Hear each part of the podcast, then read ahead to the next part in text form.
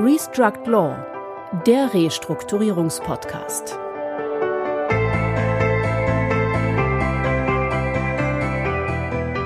Herzlich willkommen, liebe Zuhörerinnen und Zuhörer, zu unserem Podcast Restruct Law, dem Restrukturierungspodcast. Mein Name ist Christian Heinze. Und ich bin Heiko Schäfer. Auch von mir ein herzliches Hallo. Wir begrüßen heute hier in unserem Podcast einige der wenigen Frauen in der Restrukturierungsbranche, Frau Dr. Susanne Berner. Liebe Susanne, herzlich willkommen. Ja, herzlich willkommen. Hallo. Susanne, du bist als Anwältin einer überörtlichen Sozietät tätig, die deinen Namen trägt, Dr. Berner und Partner. Ihr seid als moderne Verwalterkanzlei aufgestellt, verschiedene Standorte in Deutschland, sieben, wenn ich richtig gezählt habe. Man kennt dich darüber hinaus als Gründerin und Vorstandsvorsitzende des NIVD, der neuen Insolvenzverwaltervereinigung Deutschlands. Vielen Dank, dass wir heute hier in deinem Berliner Büro sein können. Seit wie vielen Jahren arbeiten Sie in der Restrukturierung? Seit vielen Jahren, schon seit äh, dem Beginn meines Studiums, tatsächlich schon vor 20 Jahren, habe ich angefangen, beim Insolvenzverwalter zu arbeiten. Und äh, selbstständig bin ich seit 2006. Was fasziniert Sie an Ihrer Arbeit? Ähm, an meiner Arbeit fasziniert mich die Vielfältigkeit. Mir gefällt es, dass ich äh, morgens nie weiß, äh, wie mein Tag endet dass ich ähm, viele Betriebe und Unternehmen der unterschiedlichsten Branchen kennenlernen kann und dass ich helfen kann, manchmal auch, wenn es gut läuft, äh, Unternehmen zu sanieren, Arbeitsplätze zu erhalten. Das gefällt mir gut. Auf welchen Erfolg sind Sie besonders stolz? Ich bin besonders stolz darauf, dass sich unser Verband, der NIVD, so gut etabliert hat. Ich habe den im Jahr 2007 gegründet, gemeinsam mit äh, sechs anderen jungen Verwalterkollegen als Verband junger Insolvenzverwalter damals noch. Mittlerweile haben wir ungefähr 400 Mitglieder aus ganz Deutschland und ähm, haben uns sehr gut etabliert. Das heißt, wir werden zu allen wichtigen Gesetzgebungsvorhaben gehört und äh, machen Lobbyarbeit, äh, sind eine Plattform zum Netzwerken. Ja, und ein bisschen stolz bin ich auch darauf, dass sich meine Kanzlei auch sehr gut etabliert hat. Welche Entscheidung würden Sie heute anders treffen? Ich würde alles genauso machen, wie ich es gemacht habe. Susanne, man kann sagen, du bist eine der bekanntesten Insolvenzverwalterinnen in Deutschland und giltst auch als, ja, man wird wohl sagen können, auch Kämpferin für die Interessen der Verwalterszene. Nicht nur abgeleitet von dem Verband NIVD. Wenn man den Blick auf den präventiven Restrukturierungsrahmen, über den wir heute mit dir sprechen wollen, wirft, kann man gleich sagen, sollte man den auf ganz wenige Ausnahmefälle begrenzen? Hm, erstmal vielen Dank für die Blumen. Ich hoffe, äh, dass, dass, unsere Verbandsarbeit dafür sorgt, dass die Bedingungen für die Insolvenzverwalter und Restrukturierungsberater noch besser werden, als sie im Moment sind.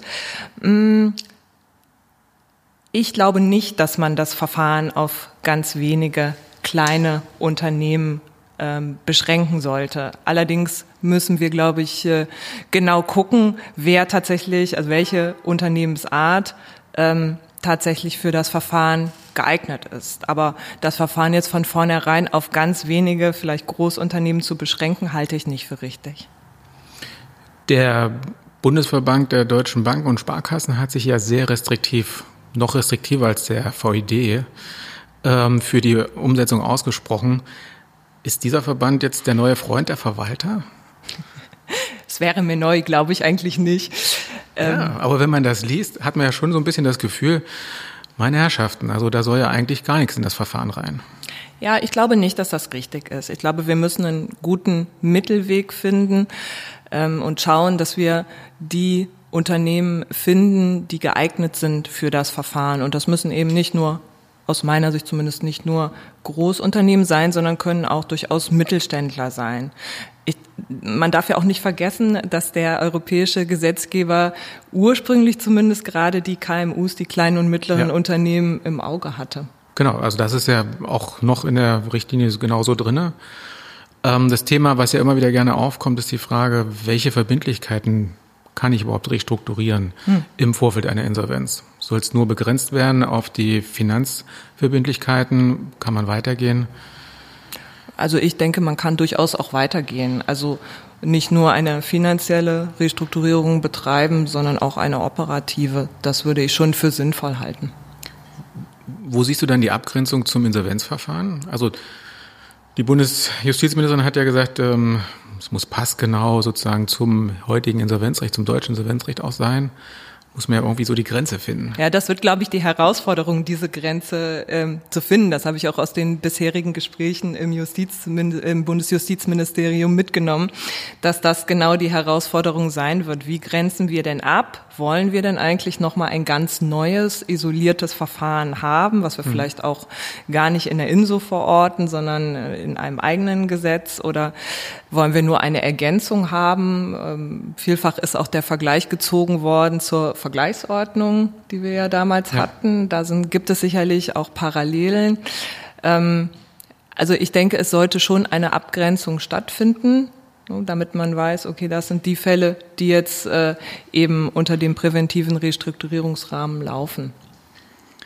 Die Größe der Unternehmen scheint ja so ein bisschen auch dann das Einfallstor zu sein, wer daran teilnehmen darf. Und damit natürlich korrespondieren, denke ich jetzt mir auch so die Frage der Kosten.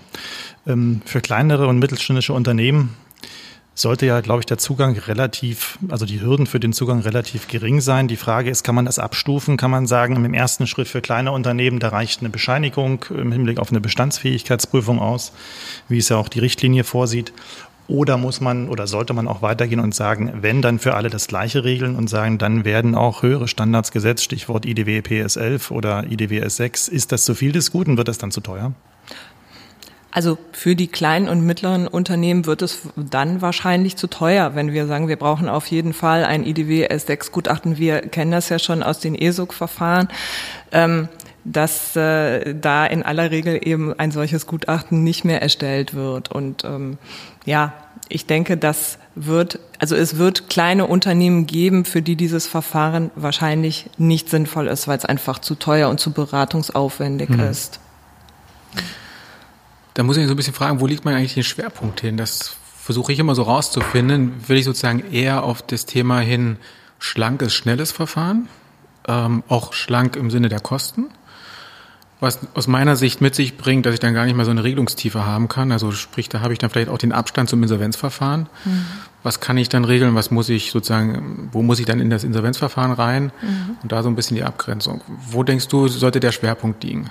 Eher schlankes Verfahren oder doch eher ein reglementierteres Verfahren. Also wenn ich jetzt nochmal auf die, die Bankenstellungnahme zurückkomme, die ja doch auch gerade bei der Einleitung des Verfahrens mit Stellungnahmen, ähm, Gutachten zur Zahlungsfähigkeit, äh, zur Bestandsfähigkeit und so weiter kommen. Ja, ich glaube, das ist, dass ähm, diese Anforderungen sind zu hoch, das ist zu viel. Aber trotzdem darf der Fokus nicht darauf liegen, dass es ein äh, schnelles und wenig kostenintensives Verfahren ist, denn dann fehlt, glaube ich, die Regelungstiefe, die wir brauchen ähm, gerade in dieser Verfahrensart, die ja nun gerade nicht so stark überwacht wird von gerichtlicher Seite und von Insolvenzverwalterseite. Aber da besteht durchaus auch das äh, Risiko, dass es da, dass dann vielleicht ein Missbrauch getrieben wird mit der Verfahrensart. Mhm, ja, das ist ja ein großes Thema. Das ist ein gutes Stichwort, Missbrauch ähm, und dort die rechtliche Eingangshürde der Überschuldung. Äh, das ist ja stark in der Diskussion. Ich würde mich vielleicht sogar schon ein Stück weit aus dem Fenster lehnen wollen und sagen wollen, die Überschuldung, von der können wir uns wohl zumindest mal als antragspflichtigen Insolvenz Insolvenzgrund verabschieden, jedenfalls für das Verfahren. Ist das so deine Wahrnehmung, auch dass du sagst, ja, äh, wir werden wohl nicht umhin kommen, dort den Schritt nach vorn zu gehen, die Überschuldung ähm, mit der Antragspflicht zu suspendieren und damit zumindest mal die erste Hürde äh, zu nehmen, um den Zugang zum Verfahren zu schaffen? Ja, das würde ich genauso sehen. Da schließe ich mich an. Ähm, da haben wir uns auch als Verband schon vor längerer Zeit für ausgesprochen. Ja.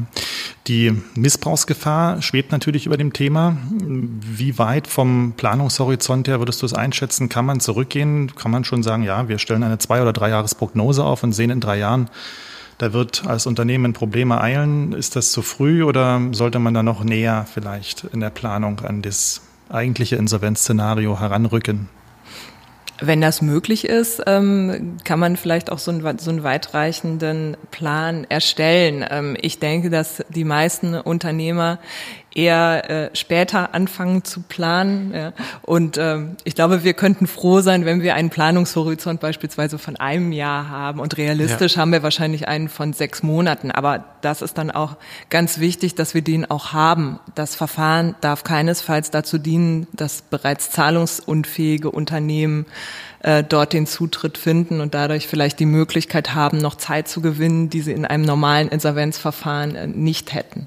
Also das ist sicherlich äh, nicht gewollt.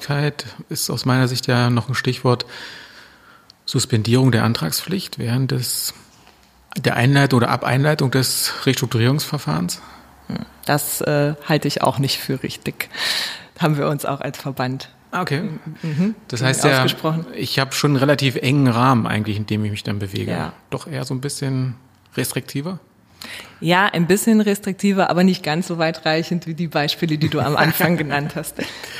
Okay, also doch ja. nicht. Keine Verbrüderung zwischen Verwaltern, zwischen jungen Verwaltern und Banken. Ach, wir sind ja keine jungen Verwalter mehr. Ah. ja. Susanne, bevor wir ins Verfahren äh, einsteigen können, da ist ja der Richtlinie nach vorgelagert das sogenannte Frühwarnsystem, ja, mhm. äh, wo also Unternehmen geholfen werden soll, schon die Weichen richtig zu stellen. Wie soll das deiner Meinung nach aussehen, dieses Frühwarnsystem? Heiko, das ist eine sehr gute Frage. Auch da ist sicherlich die Frage, ähm, abhängig auch davon, welche Unternehmensgröße wir hier betrachten, was, was kann der Unternehmer selber überhaupt machen? Ja, also außerhalb der, ähm, der Dinge, die er ohnehin tun muss, um zu schauen, dass er in der, Zahlungs, äh, in der Zahlungsfähigkeit bleibt. Also mir fehlt ein bisschen die, äh, die Fantasie, wie jetzt dieses Frühwarnsystem ganz konkret aussehen soll. Aber vielleicht äh, habt ihr ja da, nee, da äh, genauere Erkenntnisse. Nicht. Wir sind da auch auf der Suche. Wir haben ja auch ja. schon zuletzt mit Koya von Bismarck ja. darüber gesprochen, der sich auch ähm, fragte, wie das eigentlich funktionieren soll. Punkt, den wir mit ihm auch angesprochen haben und ähm, der, glaube ich, ist ja auch, wenn man daran denkt, wie komme ich in das Verfahren überhaupt rein oder wer darf da reinkommen, ähm, ist ja schon die Frage auch Forum-Shopping, internationaler Wettbewerb. Mhm. Denkst du, dass das schon auch ein Thema ist, auch wenn ich sage mal auf die Schlankheit des Verfahrens, die Kosten blicke, dass ich sage, wir müssen damit auch wuchern für den Standort in Deutschland, für den Insolvenzstandort, für den Restrukturierungsstandort? Insolvenz darf man ja gar nicht sagen an der Stelle. Ähm, auch damit, dass wir ein gutes laufendes Verfahren haben, was relativ einfach ist. Ja, ich glaube, es ist ähm, wichtig, dass wir im internationalen Vergleich äh, standhalten können und nicht untergehen. Wir haben ja in unseren Nachbarländern, zum Beispiel in den Niederlanden, schon ja. ein sehr, sehr gutes System. Und ähm, es gilt äh, aus unserer Sicht absolut zu verhindern, dass die Unternehmer sich dann im Wege des Forum-Shoppings in die Nachbarländer bewegen, weil dort das Verfahren besser, einfacher, kostengünstiger ist. Also äh, es ist der deutsche Gesetzgeber hat hier keine einfache Aufgabe, ein, äh, ein modernes neues Restrukturierungsrecht zu schaffen, was eben auch in Ergänzung zu unseren sonstigen Instrumentarien ähm, zu sehen ist. Ja. Und was ins System passt. Und das ist ja in anderen Ländern zum Teil ganz anders, äh, die ja ein viel, viel weniger äh, ausdifferenziertes System haben als wir. Denkst du, es wird eine relativ europaweit abgestimmte oder zwischen einzelnen Ländern, also immer das Thema Frankreich, Deutschland, Aachener Vertrag, ähm, wird es dann eher Abstimmung geben, weil das ist ja etwas, was sich Frau von der Leyen auf die Fahne geschrieben hat, auch in diesem Bereich, sagen wir, mehr Harmonisierung zu bringen. Wird das jetzt schon in der Umsetzung auch mitkommen, in der Richtlinienumsetzung? Das ist eine spannende Frage. Ich kann das äh, zum jetzigen Zeitpunkt nicht beantworten. Ich gehe davon aus, dass der deutsche Gesetzgeber erstmal schaut, äh, wie das äh, neue Recht oder das neue Verfahren in unser System passt. Ich vermute aber, dass es danach auch noch Abstimmungen ähm, innerhalb der anderen Länder also eher geben mittelfristig. Wird. Mhm. Ja. ja, eher mittelfristig. Okay. Ja, also was uns ja auch beschäftigt, ist nochmal das Thema auch, ähm, wie man sozusagen effizient in dieses Verfahren kommen kann und da sozusagen den, die Abgrenzung schafft zu dem ja auch schon vorgelagerten Schutzschirmverfahren und dann den Übergang zur Eigenverwaltung. Kann man sagen, wenn man einmal in dem präventiven Restrukturierungsrahmen drin ist in diesem Verfahren, und dann innerhalb der Dauer eines Moratoriums sozusagen die Umsetzungsmaßnahme nicht vielversprechend äh, gestalten kann, Kippt man dann automatisch äh, maximal auch in die Eigenverwaltung oder schon ins Regelverfahren? Mit anderen Worten, schneide ich mir den Schutz schon damit ab? Ähm, die bisherigen Diskussionen sind nach meiner Wahrnehmung immer davon ausgegangen, dass man dann ins Regelverfahren kippt. Mhm. Ähm, ich bin mir aber gar nicht sicher, ob das, äh, ob das wirklich zwingend ist oder ob es nicht auch durchaus möglich ist, dass man in die Eigenverwaltung oder auch noch in den Schutzschirm gehen kann. Denn äh, der präventive Restrukturierungsrahmen ist ja sozusagen das äh, mildeste Restrukturierungsmittel, wenn man sich jetzt das Schutzschirmverfahren und ESOC-Verfahren und das Regelverfahren betrachtet. Und dann kann ich mir gut vorstellen, dass es auch ein dreistufiges System sein kann. Also dass man vom präventiven Restrukturierungsrahmen in den Schutzschirm gehen kann und wenn der nicht funktioniert, dann äh, notfalls auch noch ins Regelverfahren. Ich würde eher glauben, dass der Schutzschirm eher wegfallen wird, weil der sozusagen in dem präventiven Rahmen aufgehen wird. Mhm. Weil ich glaube, das, also ich kann mir schwer vorstellen, sozusagen so eine dreistufige ähm, ähm, eine so ausdifferenzierte Abstufung äh, zu finden, ähm, weil ich ja dann ständig gucken muss, in welchem Verfahren bin ich jetzt gerade noch, muss ich jetzt schon wieder wechseln, in den Schutzschirm kann ich, soll ich noch wechseln? Ah, das muss natürlich, Eigenverwaltung, ich, vorläufige Eigenverwaltung, nur zu. das muss, das muss natürlich dann klar geregelt werden, in welchem Verfahrensstadium ist es möglich, in welches Verfahren zu wechseln. Ich meine aber grundsätzlich, wenn es ähm, Instru Sanierungsinstrumente gibt äh, auf nationaler Ebene, soll man die auch durchaus ausschöpfen können. Klar, aber die Frage ist ja, ob das nicht sozusagen, sag ich mal, der Schutzschirmverfahren rausfällt aus der, aus der Insolvenzordnung rein in die Restrukturierungsordnung, wie auch immer das heißen mag. Sano haben wir irgendwann mal als NIVD vorgeschlagen. Oh, Sanierungsordnung, Sano. Sano. Ja. Das hört sich so ein bisschen Vielleicht nach, kommt nach das Creme jetzt wieder. an, naja, also in die Sanierungsordnung gerne auch. Ähm, dass man da irgendwie sozusagen, dass der Schutzschirm damit eingeht ähm, und dann ist er weg. Mehr oder weniger. Regelungsgehalt ja, ist auch da. Wir, nach äh, unserer Wahrnehmung war der Schutzschirm sowieso eigentlich schon fast weg. Ähm, also es gab ja viele äh, viele Paragraph 270a Fälle und immer weniger nach unserer Wahrnehmung 270b Fälle. Aber in letzter Zeit, äh, gerade in diesem Jahr, habe ich dann doch wieder einige ähm, Genau, die erfahren so ein gewisses Revival gerade, glaube ich. Genau, also, also wir haben einige schon mehr überlegt, wahrgenommen. Wie viel gibt es überhaupt, wie viele Schutzschirme? Mhm. Eher wenig, aber von den wenigen wären es jetzt gerade wieder ein bisschen mehr. Ja, also insofern mal gucken, was passiert. Ähm, was aber klar ist, ist, dass, äh, dass der Übergang ins Regelverfahren natürlich immer möglich sein muss. Wobei ich denke, also Schutzschirmverfahren, die auch wirklich lange, wo die Schutzschirme lange gehalten haben, ich weiß nicht. Ich glaube, es gibt nicht viele, oder? Eher selten der Fall. Ja. Ich weiß nicht, was davon veröffentlicht ist. Das ist ja auch immer die Frage. Ja, das stimmt. Vielleicht sehen wir das nur nicht. Wir spüren es nur. Auch denkbar. Susanne, was äh, denkst du, wenn du auf die Player im künftigen Verfahren schaust? Ähm, das ist ja nun auf den ersten Blick, könnte man sagen, ein ausgemachtes Beraterfeld. Aber kann man nicht auch sagen, mit der Erfahrung von Insolvenzverwaltern ergänzt um die Erfahrung, die wir ja nun auch seit dem ESO kennen, zur Eigenverwaltungs- und in der speziellen Form des Schutzschirmverfahrens, ist das auch ein Gebiet, bei dem durchaus auch Insolvenzverwalter vorgelagert tätig werden können? Natürlich nicht als Insolvenzverwalter, aber als Berater? Absolut. Ich bin der Auffassung, dass gerade Insolvenzverwalter gut geeignet sind, hier auch zu beraten. Wir haben die Erfahrung ja auch schon gemacht, dass das in ESUG-Verfahren sehr gut funktioniert. Denn wer als Insolvenzverwalter in der Lage ist, eine Sanierung zu begleiten, weiß natürlich genau, ähm, welche Maßnahmen erforderlich sind, um zu sanieren. Und ähm, klar, es wird ein Feld auch weiterhin für die Restrukturierungsberater bleiben, aber ähm, ich denke, dass es absolut auch ein Feld für die Insolvenzverwalter dann in der beratenden Rolle ist. Ich höre irgendwie Widerspruch. ähm, zwar nicht hier am Tisch, aber ich glaube schon in der Beratungsbranche äh, gibt es ja schon auch einige, die sagen, Insolvenzverwalter können sowas einfach nicht wo man ja eher, sag ich mal, die Möhre hingehalten bekommt äh, für den Restrukturierungsbegleiter oder Beauftragten, Beauftragten ähm, dass ja das sozusagen die gekorene Position wäre für die bisherigen Insolvenzverwalter. Ja, auch die, auch die Rolle des äh, Restrukturierungsbeauftragten ist sicherlich eine Rolle, die ein Insolvenzverwalter gut einnehmen kann, unbestritten. Aber ähm, also aus unserer Erfahrung auch in den, in den ESUG-Fällen, in denen beraten wird, verlaufen die eigentlich immer sehr gut, wenn auch jemand berät, der sonst als Insolvenzverwalter tätig ist, weil er eben beide Seiten kennt. Das ist durchaus vorteilhaft aus meiner Sicht. Sollte der Beauftragte von Anfang an mit dabei sein, auch schon sozusagen ab Einleitung des Verfahrens? Der Restrukturierungsbeauftragte? Ja. Das ist ja im Moment nicht vorgesehen. Also lese ich zumindest nicht aus der. Ja, könnte aber. Ne? Also könnte, ja. Könnte durchaus.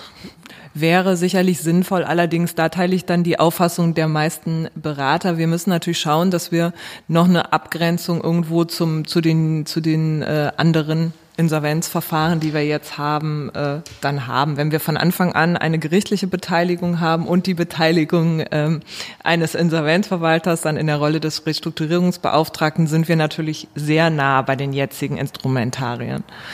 Vielen Dank, dass du uns heute so die Stichworte gibst. Gericht wird nämlich im nächsten Podcast äh, bei uns eine Rolle spielen. Ah. Ähm, insoweit wollen wir da gar nicht vorgreifen, aber ich finde auch ein Riesenthema. Ja. Ähm, da bin ich auch schon ganz gespannt.